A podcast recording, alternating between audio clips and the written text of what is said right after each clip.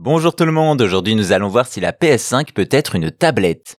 Une des caractéristiques de la nouvelle génération de consoles, c'est la puissance certes, mais c'est aussi la taille. La Xbox Series X et la PlayStation 5 sont toutes deux très imposantes. Sony a d'ailleurs sorti la version Slim en fin d'année 2023, ce qui a réduit la taille de la console d'environ 30%.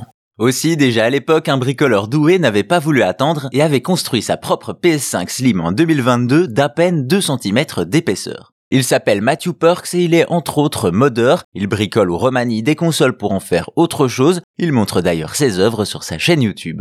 Ainsi, pour lui, la PS5 Slim n'est pas suffisante et le PlayStation Portal n'est pas une console portable se contentant de streamer sa grande sœur. Non, Matthew, lui, il veut emmener sa PS5 partout et décide de passer par un format inattendu, une version tablette.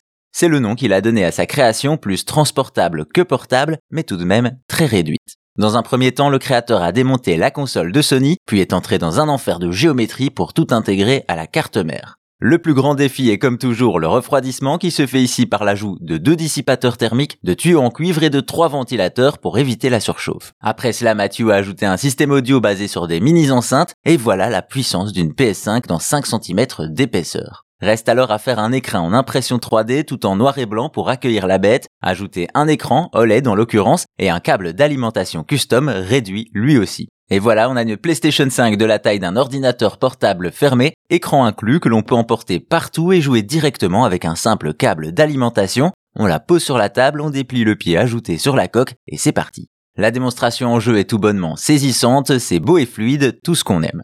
Une fois de plus, ce genre de création laisse joueurs et joueuses un peu jaloux mais surtout rêveurs. Malheureusement, cela ne restera qu'un rêve tant il y a peu de chances qu'une version officielle n'arrive un jour.